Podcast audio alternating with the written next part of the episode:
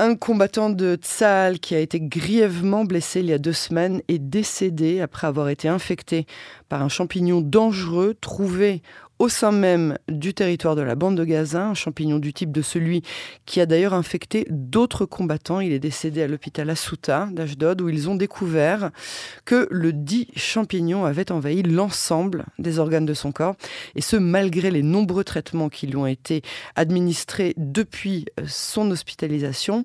On va parler de ce nouveau drame sanitaire avec le professeur Cyril Cohen que je retrouve maintenant. Bonsoir professeur.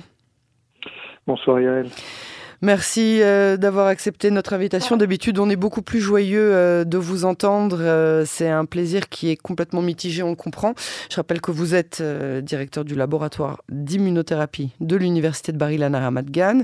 On vous a beaucoup entendu à l'époque où vous étiez au, membre du conseil consultatif du vaccin au sein de, du ministère de la Santé à l'époque du coronavirus. Et vous êtes président, entre autres, de l'association israélienne de recherche contre le cancer euh, professeur Cohen, comment est-ce qu'on en est euh, arrivé euh, à une telle catastrophe? Tout d'abord, mes condoléances à la famille. Écoutez, on, connaît cette, ce phénomène, en fait, est apparu, je dirais, il y a une vingtaine d'années, une vingtaine, une trentaine d'années, lorsque des soldats qui sont revenus d'Irak, des soldats américains ou d'Afghanistan, etc., ont présenté justement des, je dirais, des syndromes un peu, un peu ressemblants, en fait, on se rend compte que euh, les bactéries et les pathogènes qui sont résistants, résistants au traitement conventionnel que l'on connaît, se développent aussi dans les zones de guerre. L'autre endroit que l'on connaît, évidemment, hmm. c'est les hôpitaux. Malheureusement, ça c'est les champignons euh, euh nosocomiaux, nosocomiales. Plus ou moins, oui. Enfin, nous, on les appelle résistants, évidemment. Euh, et, euh, et, euh, et, donc, en fait, euh, je viens de recevoir, par exemple, un message aussi d'une personne que je connais qui me demandait comme ça conseil pour son neveu qui, euh, qui lui, est hospitalisé pendant plusieurs semaines, parce qu'il a ah. une, une, certaine maladie, et qui vient d'être infecté avec un autre, un autre micro-organisme. C'est pas, c'est pas que des champignons, hein, c'est essentiellement des bactéries. C'est deux choses différentes, en fait champignons sont plus proches de nous génétiquement que, que des microbes, mais euh, quoi que, que, des bactéries. Et donc, en fait, euh, ce qui arrive, c'est que euh, dans le, je dirais, dans le cas de figure dans le dans l'environnement hospitalier, on connaît ça parce que en fait les gens restent souvent, ils sont souvent des gens affaiblis, sont des personnes âgées, certaines bactéries qui, euh, que ce sont des, ce sont des bactéries en, général qu'on connaît, peuvent infecter. Le problème, c'est qu'elles ne sont pas, euh, elles, ne répondent pas ou elles, on n'arrive pas à s'en débarrasser avec des antibiotiques conventionnels. Comment on en arrive là? Pour en revenir à votre question, ben, on en mhm. arrive là parce qu'on donne trop d'antibiotiques, parce que et dans le cas des champignons, c'est autre chose. Trop d'antibiotiques? ben oui, non, pas aux malades, mais de manière générale. Ah, ah, ah, et, il est très possible qu'à Gaza, on, malgré, hein, on va pas rentrer dans leur, euh, je dirais, situation euh, précaire, etc., etc. Bon, c'est évidemment, des antibiotiques, ce sont des médicaments qui coûtent pas très cher, et donc si vous donnez à tir larigot des médicaments comme ça à des gens euh, qui n'en ont pas besoin, ben on, sait très bien que ça favorise le développement de bactéries qui sont résistantes. Maintenant, une autre chose qui arrive avec les champignons, c'est pas seulement ça, le traitement, mais c'est aussi l'agriculture, parce que les champignons peuvent toucher euh, certaines récoltes agricoles, etc., etc. Et donc on, on balance aussi des, des antibiotiques contre les champignons, des, fongicides qui justement essayent de traiter cela. Et donc ça, ça rentre dans la terre. Et dans la terre, eh ben, il y a des champignons qui rencontrent ça. Et au fur et à mesure, eh ben, elles s'habituent à la présence de ces produits. Elles deviennent résistantes. Et donc en fait, euh, lorsqu'on combine un peu tout ce que je viens de dire, voilà, on a malheureusement des soldats qui, euh, bon, on ne sait pas exactement où ils ont été, euh, je dirais, infectés. On pense peut-être dans les égouts, donc égouts, terre, boue, etc. Blessures, blessures graves. vous savez, la peau, c'est notre, un des, fait partie dans un sens de notre système immunitaire parce que c'est en fait l'organe qui nous défend. je dirais, c'est la première barrière, c'est ce qu'on appelle une barrière physique qui, nous qui nous défendent contre euh, les micro-organismes. Ah bah, vous savez, hein, c'est comme les, grands brûlés, par exemple, lorsqu'ils perdent leur peau, ils sont, euh, ils sont très rapidement malheureusement infectés. Et donc voilà, on se retrouve avec euh, malheureusement nos soldats blessés et qui peuvent être infectés. Et lorsque c'est avec une, un champignon, une bactérie résistante, on n'a pas beaucoup de solutions. Alors on a de côté certains, certains traitements, mais quand même, voilà, malheureusement, c'est ce qui est On a? Alors qu'est-ce qu'est-ce qu'on peut faire?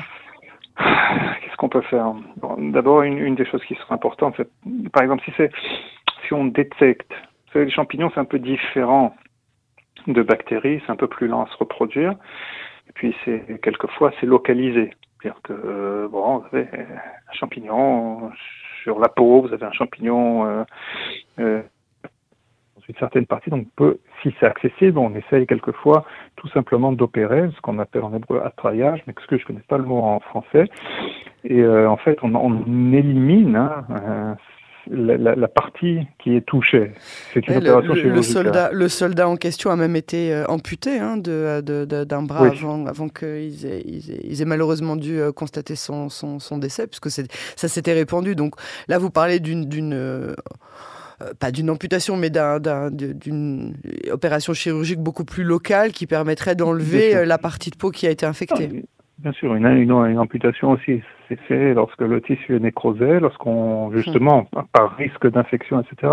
Donc il y a plusieurs, il y a plusieurs je dirais, degrés. Et puis, il y a aussi des médicaments. C'est-à-dire que, bien qu'on parle d'antibiotiques de manière générale, on, a aussi ce qu'on appelle des, des antibiotiques à, à, spectrum très très large. C'est-à-dire que, qui, je ne vais pas rentrer dans la biologie des, des, des microbes, ou mais on sait qu'il y a certains antibiotiques qui marchent avec certains microbes et pas d'autres. Et on a des antibiotiques qui marchent avec beaucoup, entre guillemets, de microbes. Donc, on fait souvent, on combine plusieurs antibiotiques et on donne ça.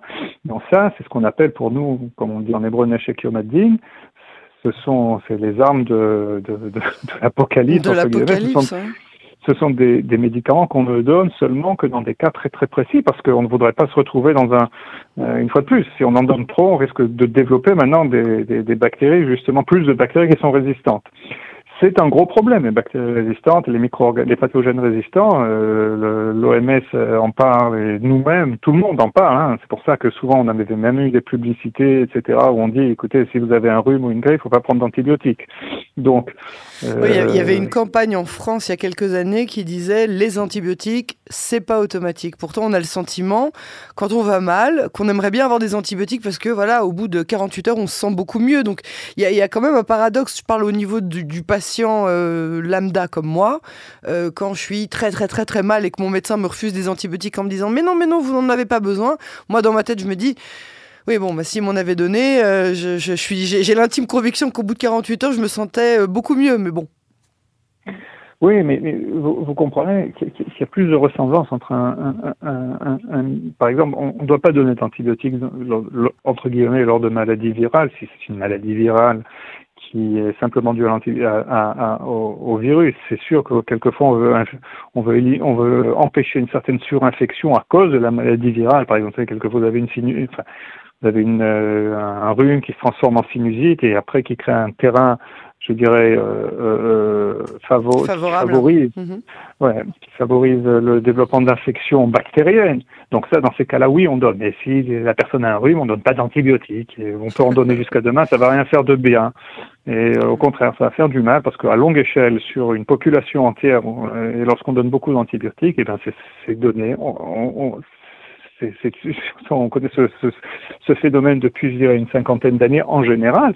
On a des, des souches D'ailleurs, même aujourd'hui, en laboratoire, nous, on utilise, c'est marrant, mais on utilise des antibiotiques. On sait que si on, on peut, des antibiotiques comme ça en, laboratoire, juste pour, comme ça, pour, euh, pour faire pousser des bactéries, ou enfin, pour sélectionner des bactéries, parce qu'on sait qu'elles sont résistantes.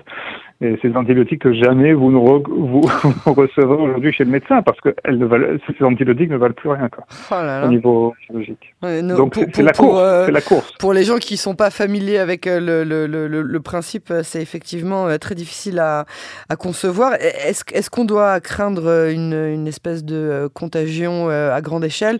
On sait que d'autres soldats ont été contaminés. À quel point est-ce que c'est contagieux entre eux? Non, c'est pas, c'est pas une fois de plus, c'est pas contagieux. C'est pas d'humain à humain, c'est pas une maladie transmissible d'homme à homme. Non, il y, a plusieurs choses. Bon, en général, si c'est par exemple Aspergillus, si c'est un champignon Aspergillus, en général, c'est pas contagieux de personne à personne, etc. Euh, mais si c'est par exemple, euh, il y a d'autres asymptobactères, oui, c'est assez contagieux. Mais là, on parle pas pour l'instant d'asymptobactères donc c'est c'est pas c'est pas le Covid, c'est pas c'est pas la ah, varicelle, c'est, pas, c'est pas c'est pas euh, la rougeole, c'est mhm. pas je reste dans une pièce euh, trois minutes avec la personne et je suis infecté. Non, ça marche pas comme ça.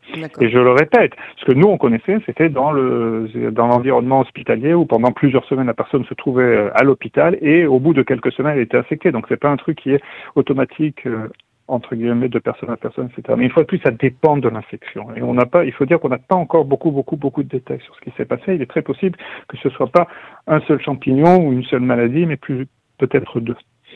Ah, deux maladies euh, qui se sont euh, croisées. Parce que là, on a aussi une dizaine d'autres soldats justement infectés et on essaye de comprendre.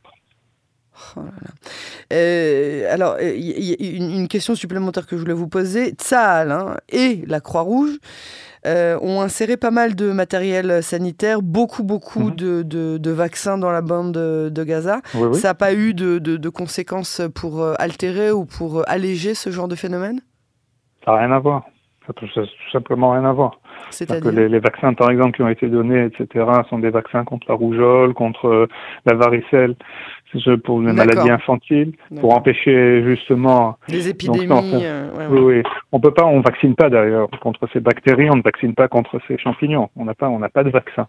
Euh, donc, euh, ce qu'on a, c'est des antibiotiques et ou des, comme je vous dis, des, médicaments contre les champignons. Mais non, malheureusement, malheureusement, malheureusement, c'est en fait, avec, lorsqu'on est ça, à ce type d'infection, on fait un retour hein, il, y a, une centaine d'années. Quoi. on revient à l'ère pré-pénicilline. La peste, euh, ce, genre de maladies qui viennent des, euh, des rats, des égouts, des, euh, d'un manque sanitaire basique? Oui et non, oui et non, mais c'est dire la peste aujourd'hui on peut la traiter. La peste ça se traite en, en quelques jours avec des antibiotiques. Ce qui nous ferait peur c'est d'avoir une peste qui est résistante. voilà par exemple. Oui. Donc voilà c'est la course. Bon.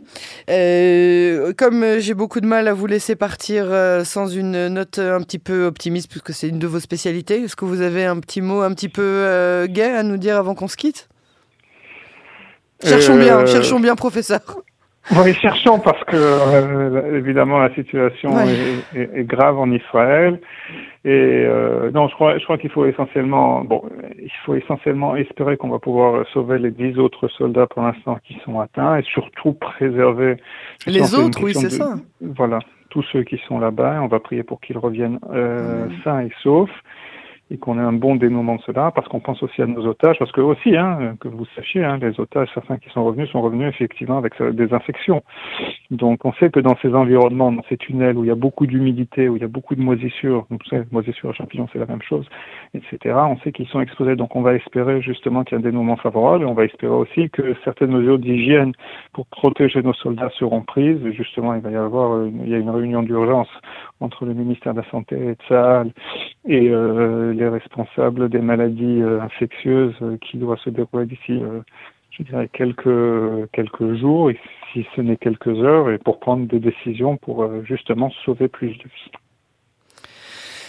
De, de, bonnes nouvelles, je l'espère, très bientôt. Merci beaucoup, professeur Cyril Cohen, de cet éclairage.